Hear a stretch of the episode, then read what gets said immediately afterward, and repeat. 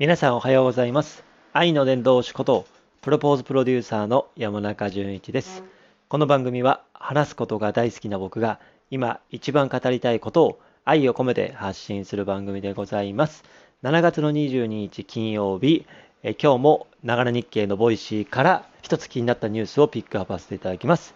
えこの番組はですね、えーながら日経というですね、Voicy の、えー日本で唯一の音声の審査制のプラットフォームの Voicy の公式チャンネルである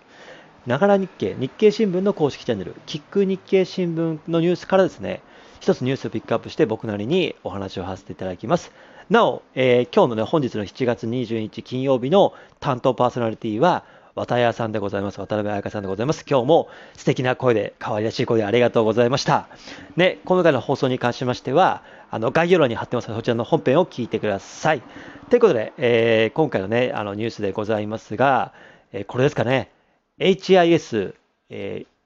給給与の資金創出っていうところです。ハウステンボスを売却ってね、これ給与合ってるかな？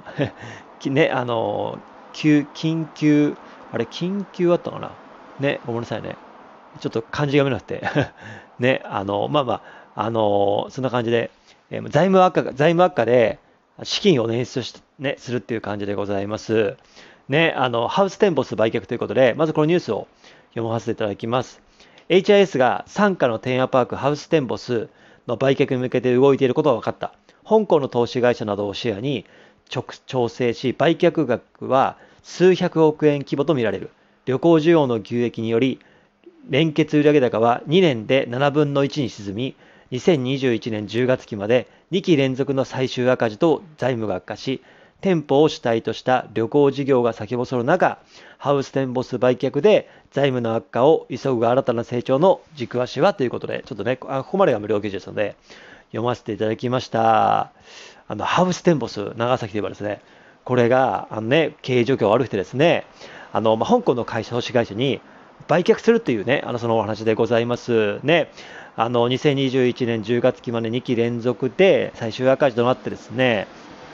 それもあって、ハウステンボスが売却されるっていう話でございます。僕はあのこのニュースを見たときにですね、ハウステンボスのことをちょっと調べさせてもらって、で、ハウステンボスっていうのは、うんと、1992年に開業したんですよね。で、その入場者などの伸び悩みがあって、2003年に会社構成法の適用を申請して、経営破綻を実はしてるんですよ。そう。で、2000代1992年に開業して、2003年に、えーか経営破綻をしてね、その後、野村ホールディングホールディングス系投資会社の傘下に入りを、参加入りを経て、そして今の HIS が2010年に買収をし、地元のね、その、え5社もですね、地元の、えっ、とですね、地元のとこで言いますと、5社あるんですけども、あ、九州電力とか JR 九州などの地元企業の5社も今回売却するということで、なので、今現在は2010年から2022年、今回は12年間、まあ、一回りですよね。ね、江戸が一回りの間はですね、HIS が66.7%、66.7%の株を株を保有してまして、それ以外もね、それ以外の株は、ね、あの、地元企業の5社が、九州電力とか JR 九州が持ってるらしいです。それも全部含めて、香港の投資会社に、ね、売却をして、ハウステンボスは投資が、香港の投資会社の傘下で営業を続ける予定ということでございます。で、うんと、そういう意味では、ハウステンボスは1992年に開業、2003年に経営破綻、そそして、えそこの時に、次に野村ホーディスさんが傘下の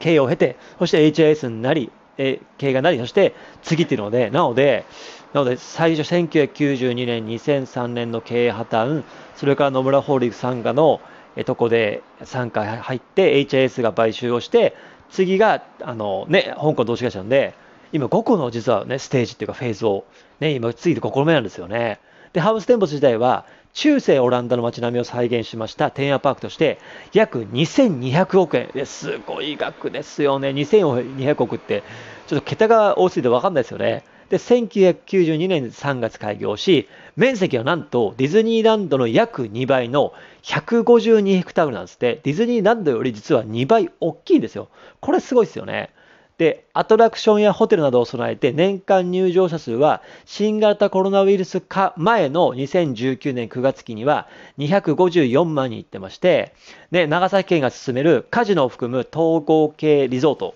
IR の候補地ともなっているってことなんですね。まあ、この記事自体がですね、うんと、あね、あのその、昨日の実は記事なんですけど、ね、あの、あの日経新聞の記事とは別にですね、ね、ライブドアニュースから見てるんですけども、ね、その中で僕自身もいろいろ学ぶことありましてですね、だから HIS が持っていたんだけども、HIS 持ってるのは3分の2で、逆に言うと3分の1は地元企業の持ってるんですよ。それを、いわゆる地元企業と HIS がすべてですね、香港投資会社に売却するってことで、で、とその日経の方ではですね、2000えー、2021年10月期、昨年の10月期まで2期連続で最終赤字となっていたんですが、実はね、一方、入場者数は今実は回復傾向で、22年3月中間連結決算の営業利益、だ直近の連結営業利益では、中間期では3年ぶりに実は黒字転換してるんですよ。なので、この業績が上向いたタイミングで売却を判断したっていう感じなんですよね。これもやっぱ賢い判断ですよね。なので、そんな感じの流れなんですよね。でもう少しちょっと掘りあの掘り,、えー、掘り下げますと、でハウステンボスっていうのは、ね、その今回、まあまあ、あの以前のまあ記事ではあるんですけど、ね、あのまあ、3度目の、実は、ね、あの2度目のどん底に行くかっていう記事も実はありましてですね。っていうのは、その最初経営破綻をして、ね、そこから HIS にま拾ってもらって、でそこから今2020年からあ2010年から今年のね今の2022年まで12年間やってきたんですけどもここでやっぱりその2度目のねちょっとあのどん底かっていうニュースも実は昨年の1月のこの記事があったんですよね。2021年1月2日の記事に、ね、これがね、オーナーっていうね、あの、ザ・オーナーって記事なんですけど、ね、あのハウステンボス2度目のどん底へ復活劇がごご破産今後の展開はってニュースがあるんですけどもこれもあのこれも見させていただきますけど、まあ、基本的にあのハウステンボスはですねその経営状態がどん底からで HIS がね2020年に、えー、買い取ってですねそこからインバウンドの追い追い風もあったのですごい好調だったんですよ。で、やっぱりオランダ風のコンセプトをアトラクションにしてまして、飲食店とか宿泊施設とかがあって、すごい画期的なね、その長崎を代表するもう観光名所であり、長崎をね、もういわゆる長崎と象徴と言われる感じでした。その中で、ね、2003年に経営破綻を経てですね、2010年から経営再建に向けて支援を行ってですね、で、えー、2019年9月期、先ほど言いましたように、入場者数は2254万人、売上高255億円、純利益が56億円と数字を残してたんですって。ただ、ね、それはコロナの前で、コロナが来てから、そのね、やっぱり2020年9月期の連結業績は一転して厳しいものになりまして、売上高はその前期比って言いますと52.1%だ、ほぼ半減したんですよ。で、122億円まで減ってですね、で、プラス営業利益とか経常利益とかもね、黒字から赤字に転換してまして、すごいね、本当にもう大変な状況だったんですよね。その中で、で、やっぱり、そのハウステンボスが、その56日間の休園をしたってことがあったんですね。で、これは56日間の休園でいうと、1年の365日の15%程度なんですけども、その中で入場者数は実は45.6%、いわゆる半分ぐらい減ったんですよ。で、これは外出自粛ムロもあるあるし、その当時ね、昨年の1月とかなんで、あるし、インバウンド客はほぼゼロっていうことで、まあ、これが外出自粛、外出自粛とインバウンド客がほぼゼロっていうことで、すごいその中で、まあ、ダンと半分ぐらい落ちたんですよね、2020年の、ね、あの、時にですね。ただ実は、厳しい中でも取り組んでたことが実はあったんですよ。それは例えば、うんと、それが成功したケースもあったんですね。ワンデーパスポートの充実。で、これまで別料金だった観覧車とジュラシックアイランドのアトラクションをワンデーパスポート内に入れて、来場者の満足度の向上した。また、その EC サイトの充実を図り、そのあのショッピングですね。インターネットショッピングですね。で、品揃えも豊富にしたし、その広場のね、そのレイアウトも、そのね、実際のね、あの、ハウス店舗じゃないですかね、ね、変更したとか、イベントの連動した商品転換をしてまして、ね、これはコロナの収束後にも、やっぱり EC があってですね、そやっぱりそれが兆兆しがあるってことですね。あとはコロナ対策を徹底的に行って、接触感染や飛沫感染を防ぐために外部講師を招いてですねスタッフに対する講習の実施や実践を徹底したんです。その結果入場者の園内感染とスタッフの感染が今のところ2021年の1月現在のこの記事の時には確認されていないということですよ。これは